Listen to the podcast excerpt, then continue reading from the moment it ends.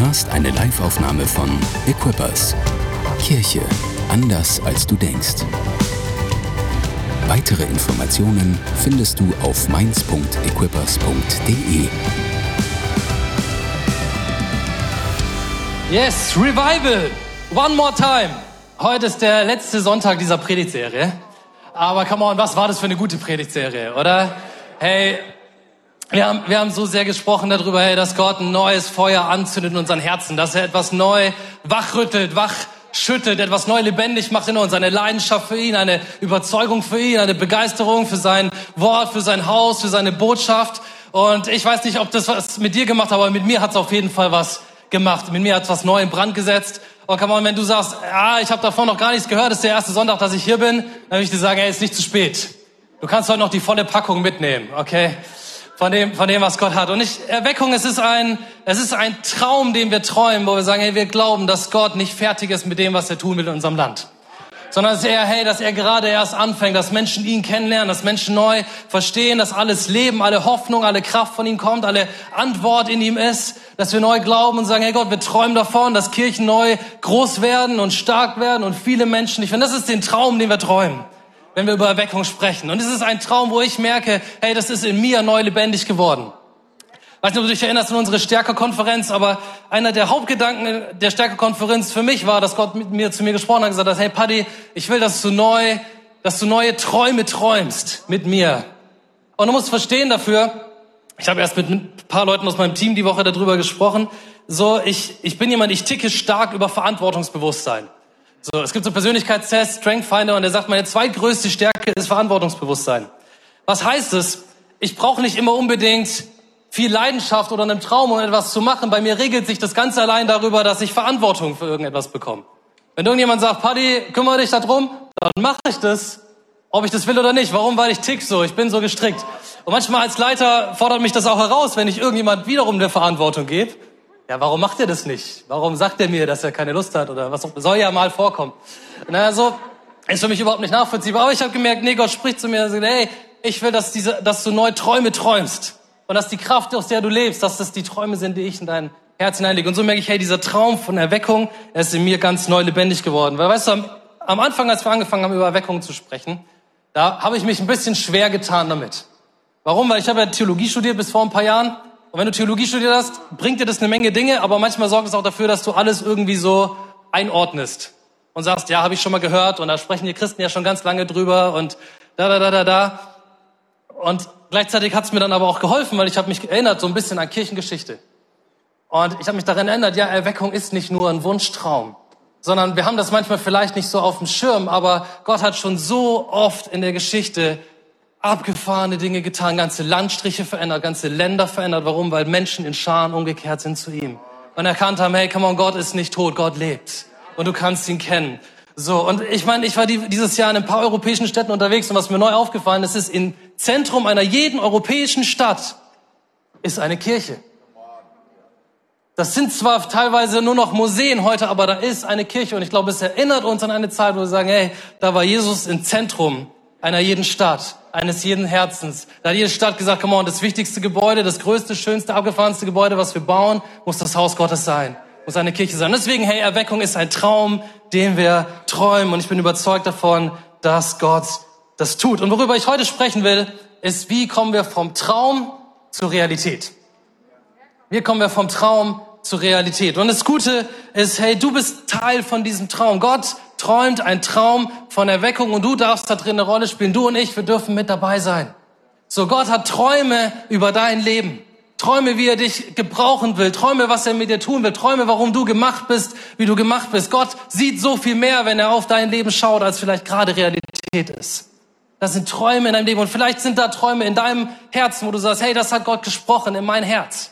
Das hat Gott gesprochen in meinem Leben. Da ist ein Bild von dem, wie mein Leben eines Tages aus sein kann, wenn mit Gott. Und wie herausfordernd ist es aber manchmal, wenn wir sagen, hey, da ist ein Traum, aber meine Realität ist hier und sie sieht ganz anders aus.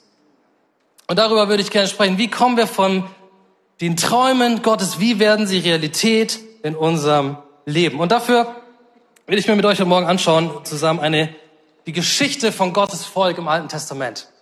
Okay, vielleicht wenn du schon eine Weile in die Kirche gehst, werden dir jetzt ein paar Namen be bekannt vorkommen. Aber wir lesen mal das Testament, damit geht es los, von einem Mann namens Abraham, zu dem Gott spricht und sagt, hey Abraham, verlass deine Heimat und geh in das Land, das ich dir zeigen werde. Ich habe große Träume über dein Leben. Von dir sollen, soll ein ganzes Volk abstammen, was ich erwählt habe. Und Abraham, er vertraut Gott, er lässt seine ganze Heimat, alles, was ihm vertraut war, alles, was er gekannt war, sein Job, seine Familie, sein Umfeld, alles, was was ihn ausgemacht hat, lässt er hinter sich und sagt, ja Gott, ich glaube dir, ich vertraue dir. Und dann lesen wir mal im Testament die Geschichte von seinen Söhnen, von Isaak und von dessen Sohn Jakob und von Josef.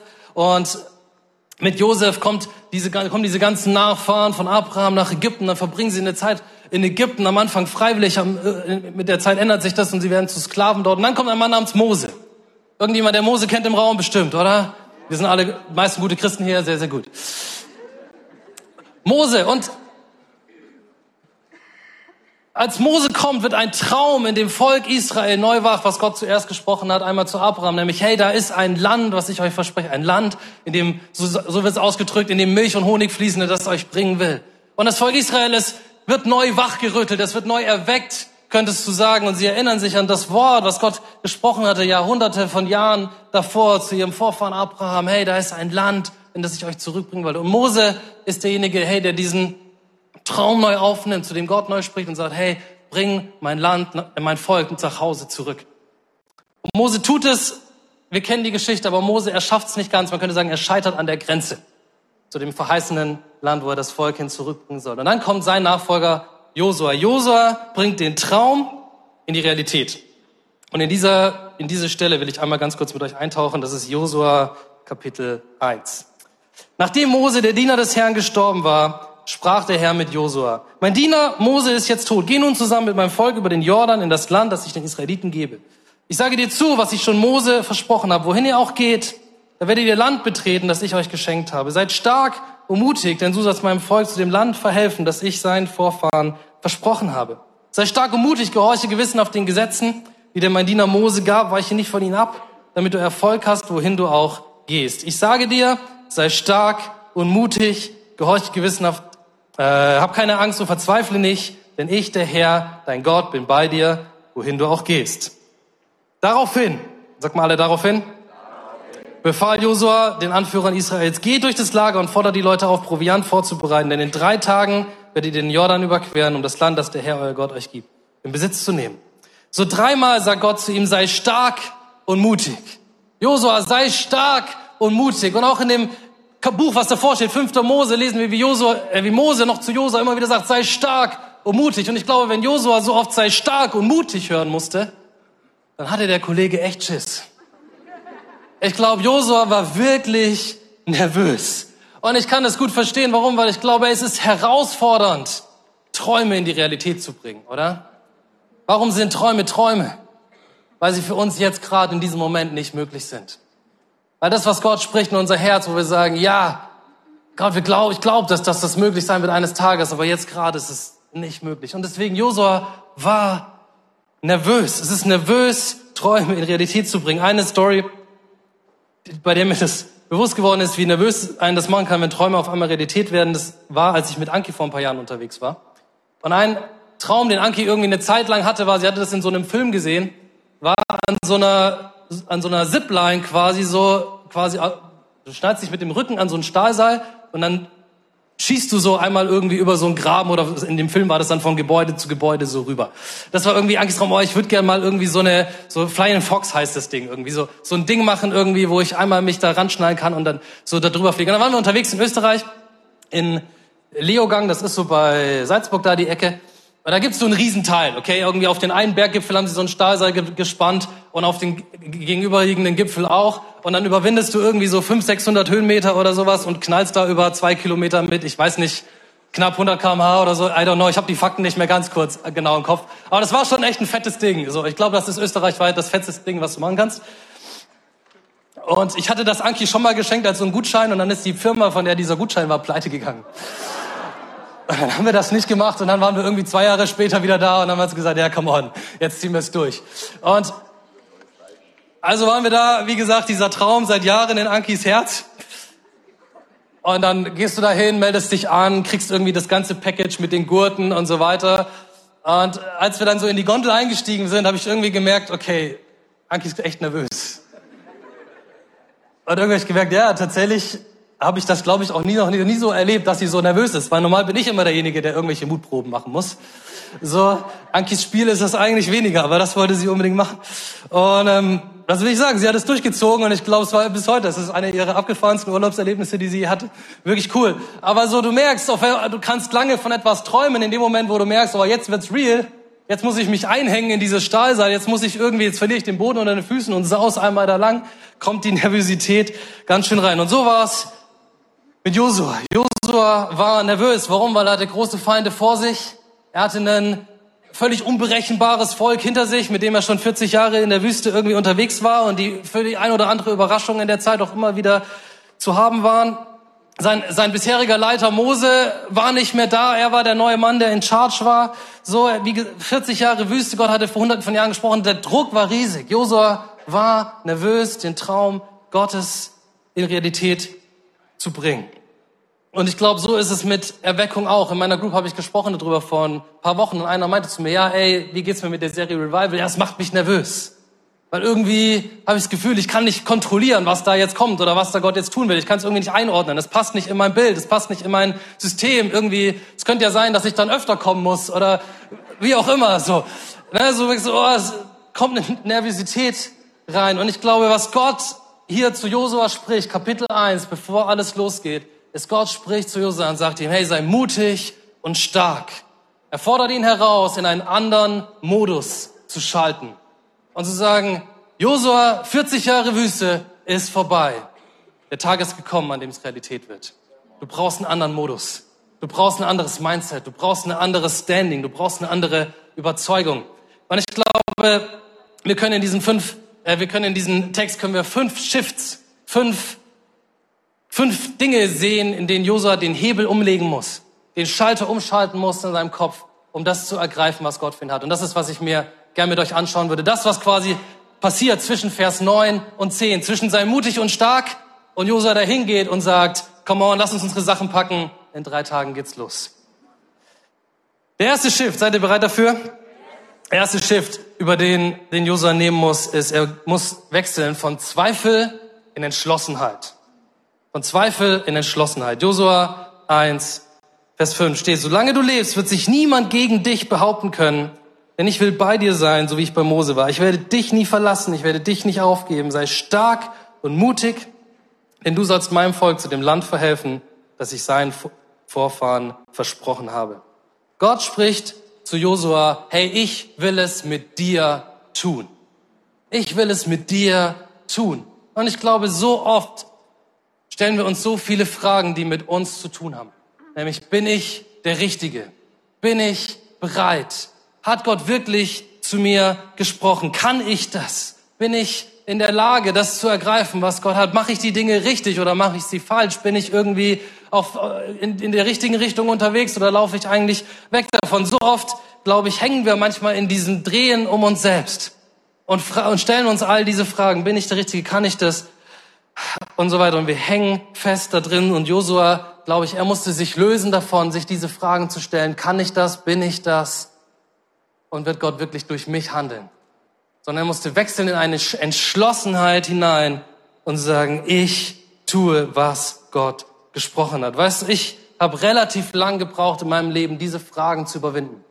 Diese Fragen von, kann ich das, Pastor zu sein? Hat Gott wirklich das gesprochen? Bin ich der Richtige? Habe ich die richtigen Gaben? Habe ich die richtige Persönlichkeit? Habe ich das richtige Skillset? Was auch immer. All diese Fragen. Und ich merkte, irgendwann musste dieser Switch passieren, wo ich mir sagen musste, okay, ich höre auf, mir diese Fragen zu stellen.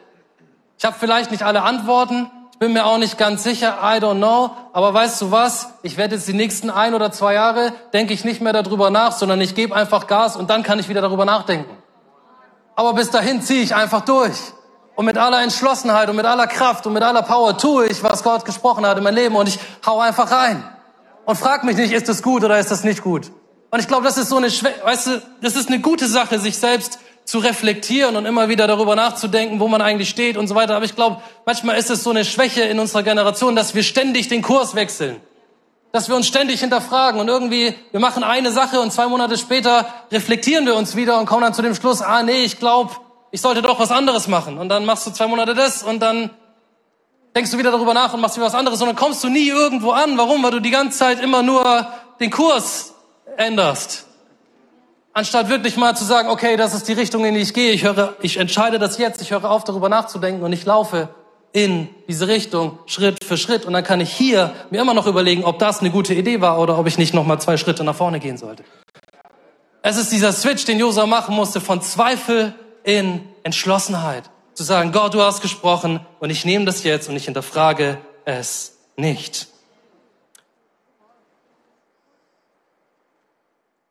Als Jesus die Jünger zurückgelassen hat und gesagt hat, hey, ich kenne den Himmel zurück, ihr habt jetzt einen Auftrag, das fortzuführen, das Evangelium zu bringen bis an die Enden der Erde, da haben die Jünger sich nicht bereit gefühlt.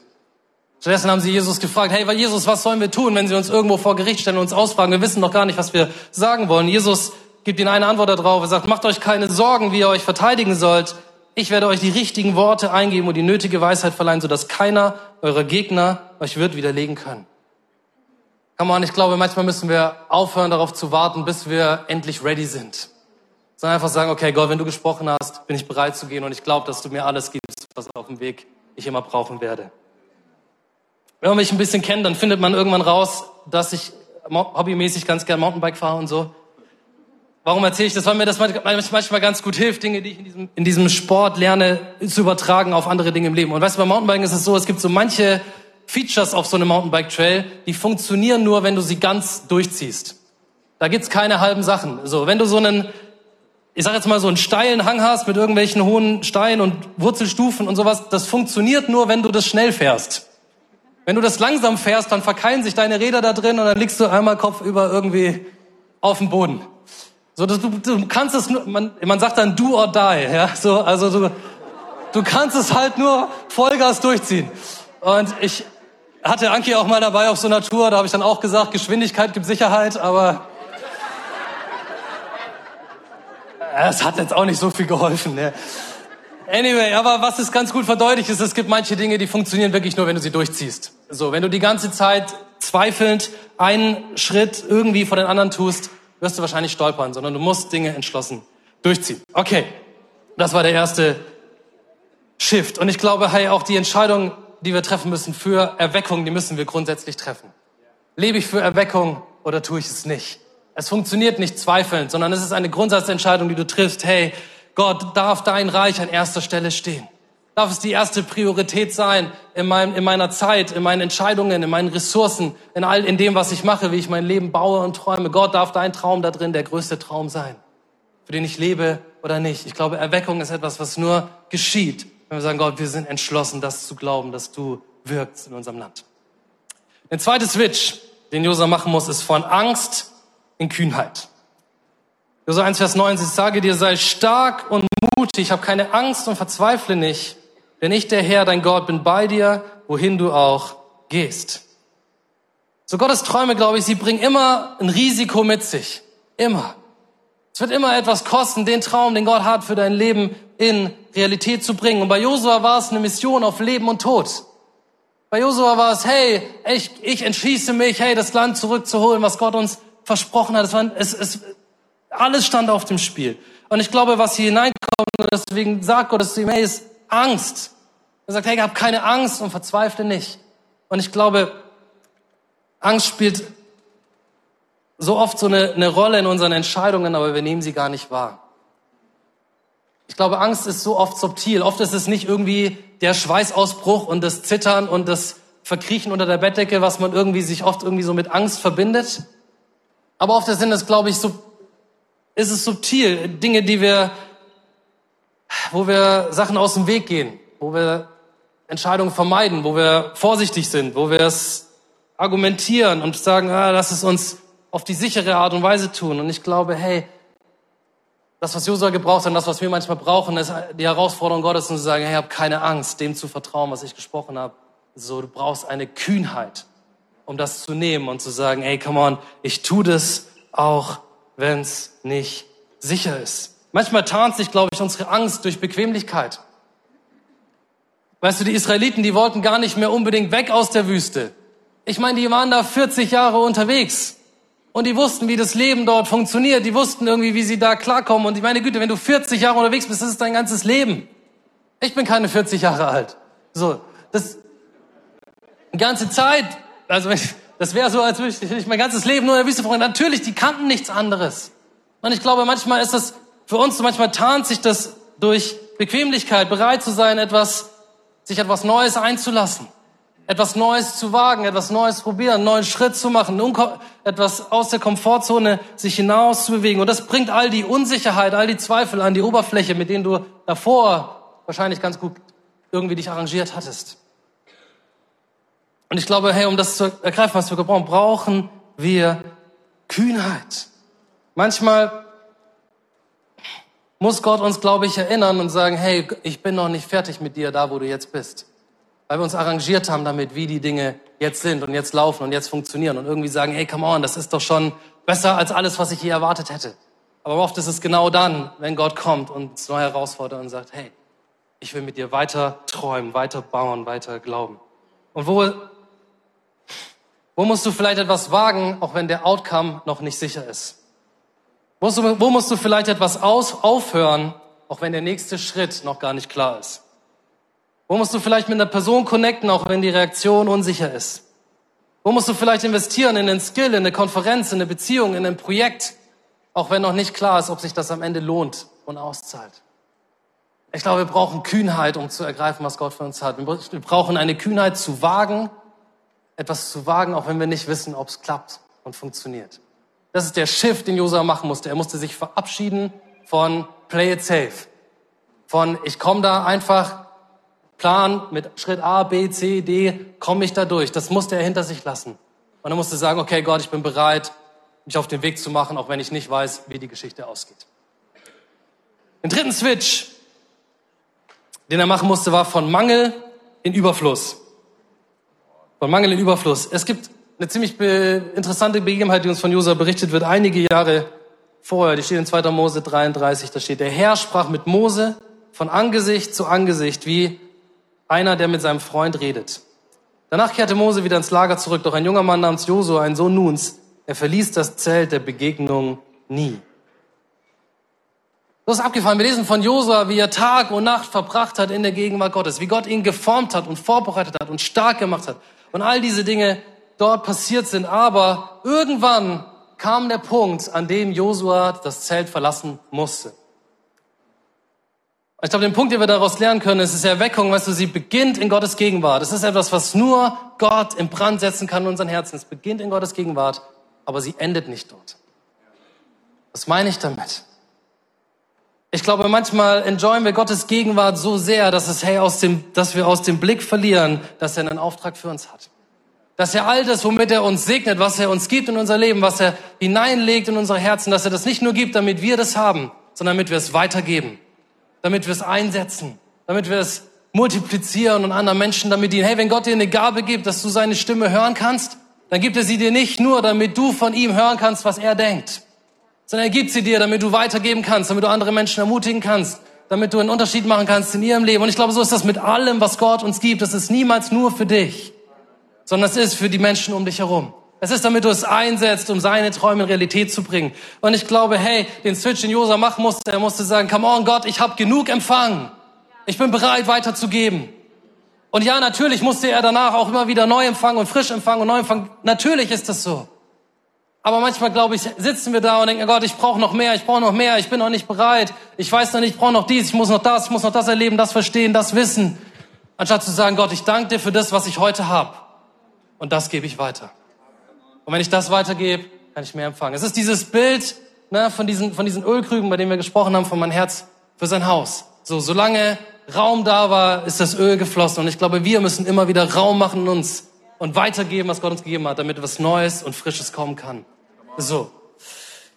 Von Mangel in Überfluss. Deswegen warte nicht länger, um aktiv zu werden, um weiterzugeben, um zu dienen. Come on, hey, heute ist der Tag, um anzufangen zu ermutigen, weiterzugeben, zu glauben, zu beten, andere Leute einzuladen, mit Leuten über den Glauben zu sprechen. Auch wenn du sagst, hey, ich habe selber erst letzte Woche Jesus kennengelernt. Ja, come on. Ich meine, hey, manchmal haben wir wirklich, haben wir dieses Bild, ich muss jahrelang in die Kirche gehen, bevor ich ready bin, einer Person irgendwie von Jesus zu erzählen. Nein. Einfach nein. Lass ich da stehen. Fertig. Vierter Switch, vierter Switch ist von Rückschlägen zu Durchbrüchen. Weißt du, Josua stand schon mal an der Grenze vor 40 Jahren.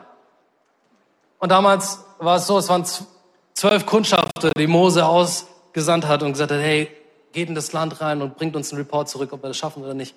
Und er war mit Kaleb, war er einer von zwei, die gesagt haben, ja, come on, das Land ist großartig, wir schaffen das, Gott ist mit uns.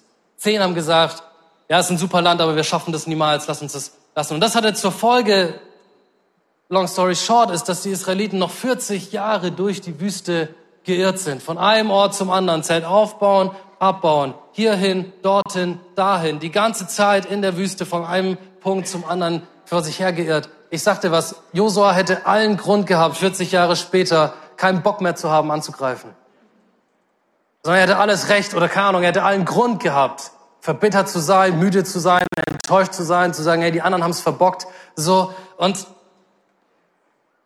das Faszinierende für mich ist, wir sehen bei Josua nichts davon. Nichts. Stattdessen sehen wir hier, wie er immer noch voller dieselbe Überzeugung, dieselbe Frische, dieselbe Power in ihm ist. Noch faszinierender finde ich seinen Kollegen Caleb, das war, der war auch noch am Start. Man muss sich das mal vorstellen, weißt du, zwei 80-Jährige so, die waren die, die waren die Leute, die da vorangegangen sind. Aber die haben sie alle in die Tasche gesteckt. Die waren alle, die waren stärker, überzeugter, leidenschaftlicher als der ganze Rest davon. Und dann siehst du, dann, wenn du ein paar Kapitel da vorblätterst, dann liest du von Caleb, wie die dann schon ein paar Jahre unterwegs waren, dann war er nicht mehr 80, sondern 85. Und dann kommt er zu Josua und sagt, ey, damals, vor 45 Jahren, du erinnerst dich, damals hat Mose mir versprochen, ich krieg das Land da oben in den Bergen, das beste, das beste Fleckchen da oben und das werde ich mir jetzt holen. Let's go. Mit 85. Also ich weiß ja nicht, ob du schon mal in den Bergen warst, aber in den Bergen zu kämpfen, das ist noch viel wilder, als es in der Ebene zu machen. So, das ist, ich war Anfang des Jahres in den Vogesen unterwegs und da hast du all diese, lauter so noch die Gräben aus dem Ersten Weltkrieg und so weiter, wie die gekämpft haben, ist total crazy, aber du kriegst eine Idee davon, wie abgefahren das ist, im Gebirge so eine Mission zu fahren. Und da hast du Karle mit 85, der sagt, come on, ich bin ready. Du siehst nichts von ihm an Bitterkeit, an Enttäuschung, an all den Rückschlägen, die er aber erlebt hatte, die wir alle kennen, die wir alle wissen. Und ich glaube, so ist es auch in unserem Leben. Rückschläge passieren. Dinge gehen schief. Du gehst einen Schritt im Glauben, du gehst einen Schritt raus, du lädst jemand ein, du betest für jemanden, du glaubst für ein Wunder und es passiert nicht. Rückschläge passieren und es gibt keine gute Antwort darauf, kein Warum darauf, nichts, was, was dir irgendwie vielleicht darüber Frieden geben kann. Aber diese Rückschläge, sie, sie bohren sich oder sie setzen sich manchmal fest in unseren Herzen. Und wir sagen, oh wann, wir haben es ja schon mal, ich habe es ja schon mal probiert. Und ich glaube, das, was Josua loslassen musste in sich, war, hey, nur weil es einmal nicht funktioniert hat, heißt es nicht, dass Gott nicht gesprochen hat. Und heißt es nicht, dass er nicht entschlossen ist, es in Realität zu bringen. So, und das brauchen wir, glaube ich, uns zu lösen von Rückschlägen, von Versagen, von schlechten Erfahrungen, von Fehlern, die wir vielleicht gemacht haben. Und zu sagen, Gott, ich bin bereit, einmal neu, dir neu zu glauben. Und neu mich hineinzulehnen, Gott, dass deine Träume Realität werden. Ich persönlich habe gemerkt, auch in dieser Serie, so ich will mir meinen naiven Glauben zurückholen. Und ich erzähle dir eine Geschichte, wo ich meinen naiven Glauben so ein bisschen verloren habe. Und zwar, das ist, es ist ein bisschen eine schräge Geschichte, aber du wirst bestimmt lachen, hoffentlich. Anyway, mit, mit 17 habe ich, ähm, hab ich meinen Führerschein gemacht und ich habe davor nie eine Brille oder irgendwas gebraucht. Und als ich so auf den Führerschein zuging, habe ich gemerkt, ah, das mit der Sehschärfe, das ist irgendwie nicht mehr so. Irgendwie, wenn ich in der Schule in der letzten Reihe sitze, kann ich gar nichts mehr lesen. Und irgendwie ist mir so gedämmert, oh Mist, okay, ich glaube, ich brauche eine Brille.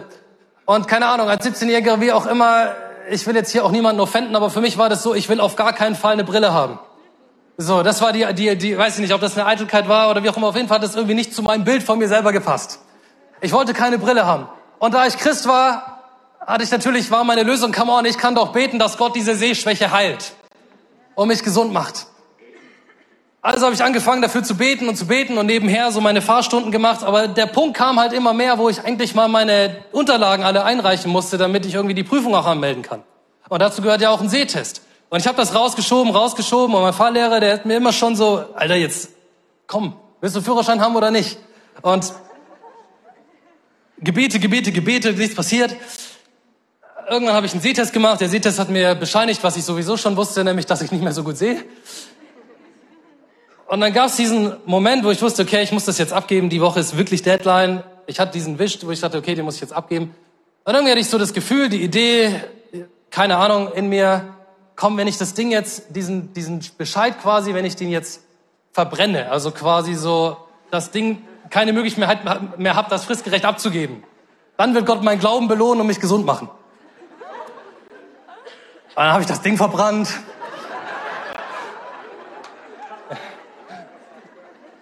Ich mach's kurz, ich habe heute immer noch Kontaktlinsen. Das ist halt die Lösung gewesen dann, ne? Keine Brille, okay, Kontaktlinsen. Und naja, also weißt du, Gott hat mich nicht von dieser Sehschwäche gehalten und man kann das jetzt, es gibt wirklich eine viele gute Gründe, auch das zu sagen, ganz ehrlich, Sehschwäche ist wirklich ein Luxusproblem und gibt schwierigere Krankheiten und darum zu heulen und so. Aber ich habe so gemerkt, okay, was ist passiert? So damals dieser Glaube von mir als Teenager, der war wirklich naiv, wirklich naiv. Aber gleichzeitig, du fängst an, wenn du diese Dinge halt so erlebst, irgendwann anzufangen, so einzuordnen, was Gott tun kann und was nicht. Was irgendwie im Rahmen dessen ist, was Gott tut und was er nicht tut. Was möglich ist und was nicht möglich ist. Und ich glaube, so schnell passiert es, hey, dass irgendwie Dinge nicht laufen, wie wir sie erwarten. Und wir arrangieren uns damit und bauen es uns zurecht und sagen, okay, das glaube ich, das ist irgendwie im Rahmen von dessen, was Gott tun kann, aber sowas nicht. Keine Ahnung. So eine Kleinigkeiten wie Sehschwächen, ganz ehrlich, Gott hat Wichtigeres zu tun.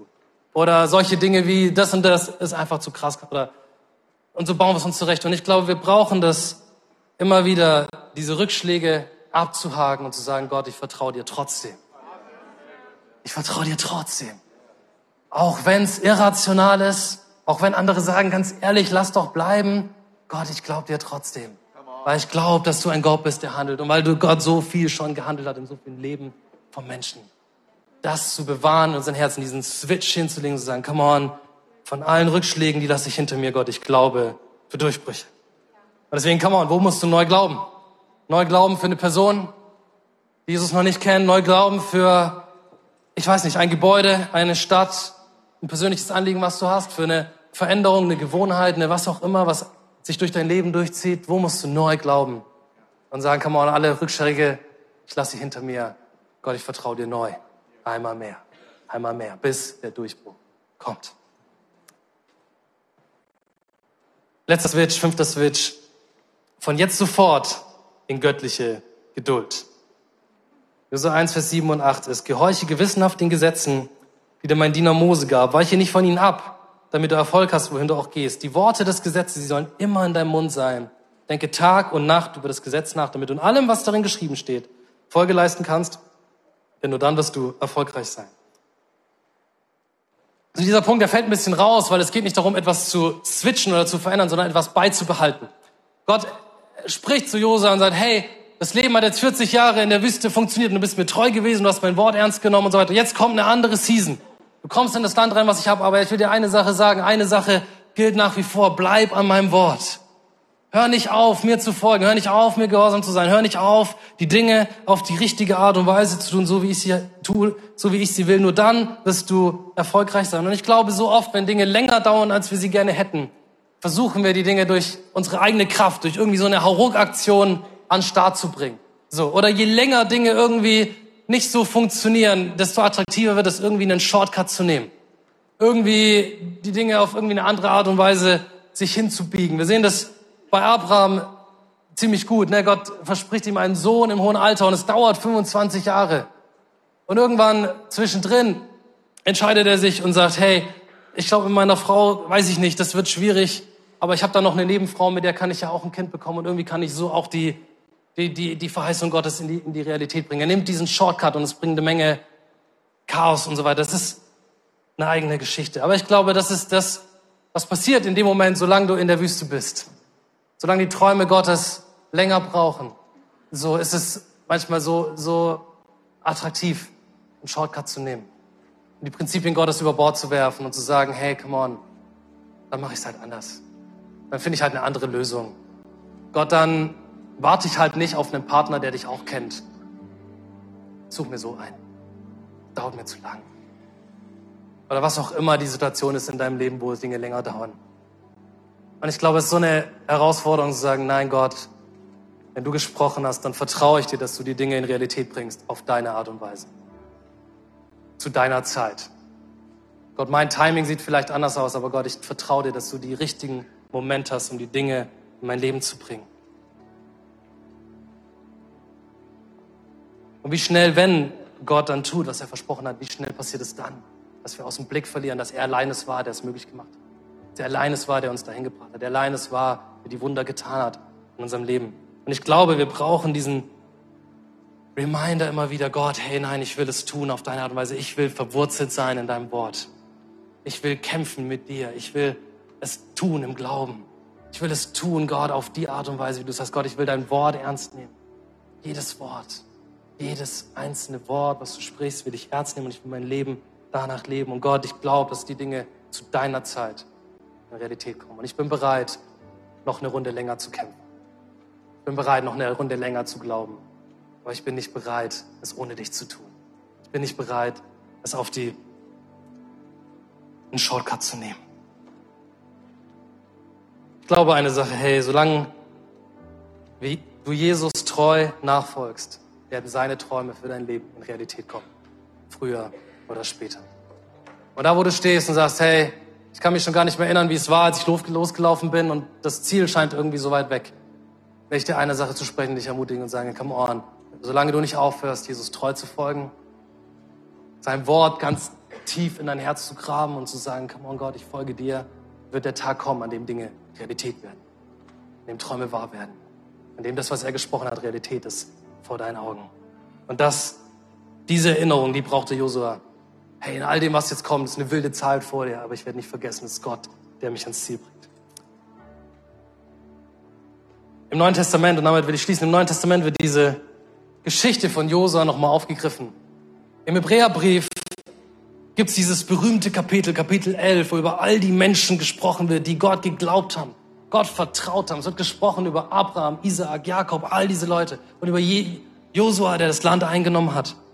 Und dann nach Kapitel 11 kommt Hebräer 12, Vers 1 und der Schreiber, er zieht wie so ein Fazit aus all diesen Geschichten, aus all diesen Leuten. Was können wir lernen aus ihrer Geschichte?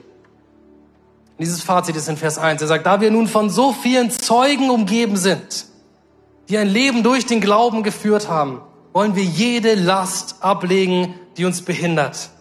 Besonders die Sünde, in die wir uns so leicht verstricken. Wir wollen den Wettlauf bis zum Ende durchhalten, für den wir bestimmt sind. Dies tun wir, indem wir unsere Augen auf Jesus gerichtet halten, von dem unser Glaube vom Anfang bis zum Ende abhängt. Come on, den Punkt, den er setzt, sagt, hey, lass uns jede Last abschütteln, die uns, die dich hält. Jede Last, die, die, die sich an dich klettet, an dich heftet, ob das Rückschläge sind, ob das Zweifel sind, ob das Mangel ist, ob das Unsicherheiten sind, ob was auch immer es ist. Er sagt, hey, lass uns jede Last abschütteln und diesen Lauf weitergehen.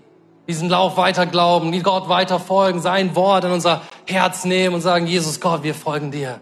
Und wir glauben, dass Träume Realität werden. Wir glauben, dass Erweckung geschieht in unserem Land. Und er nimmt diesen, diesen Nebensatz und sagt, ne, besonders die Sünde, in die wir uns so leicht verstricken. Und das Ding ist, über das zu sprechen, das ist eine eigene Predigt. Und für die kannst du heute Abend wiederkommen. Weiter werde ich nur darüber sprechen. Aber was ich jetzt gerne tun werde mit euch, würde so gerne beten. Beten, dass jede Last von dir abfällt, die sich an dich geklettet hat, vielleicht über die Monate, über die Jahre, die du vielleicht schon mit Gott unterwegs bist. Sodass dein Herz neu leicht wird, deine Kraft neu frisch wird, deine Begeisterung und Leidenschaft neu am Start ist und du mit neuer Entschlossenheit sagst, Gott, come on, ich glaube dir, ich folge dir, ich vertraue dir. Und vielleicht wollen wir das folgendermaßen tun. Wie gesagt, ich hatte fünf Punkte. Ich weiß nicht, welche Last an dir klettet. Vielleicht sind es Zweifel, vielleicht ist es Angst, vielleicht ist es Mangel, vielleicht sind es Rückschläge. Und vielleicht ist es, hey, eine neue Entscheidung zu treffen. Gott, ich will es auf deine Art und Weise tun. Aber ich will dich herausfordern, vielleicht ist es eine Sache, für die du dich entscheidest, wo du sagst, ja, das ist eine Last, die gerade an mir klebt.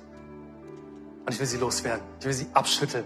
Ich will sie Gott hingeben und sagen, Gott, ich will neu leicht werden. Und wenn du sagst, ja, hey, das ist, ich, ich, ich will diese Last ablegen, die sich an mich geklettet hat, wieso nicht stehst du nicht jetzt auf an deinem Platz? Und dann will ich für dich beten, will dich segnen, will beten, hey, dass Gott kommt mit einer neuen Frische, neuen Leichtigkeit, neuen Power. Come on.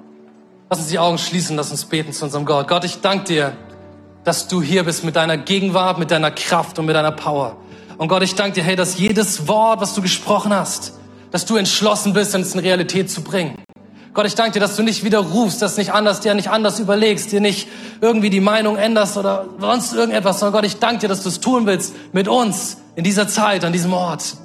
Und Gott, ich bete, hey, da wo unsere Herzen schwer geworden sind, da wo sich Dinge geklettet haben um unser Herz, da wo Rückschläge waren, die uns, die, die uns haben neu definieren lassen, was möglich ist und was mich, Gott, da bete ich, dass du kommst mit einem neuen Glauben. Da bete ich, dass du kommst mit einer neuen Frische, da bete ich, dass du kommst mit einer neuen Naivität.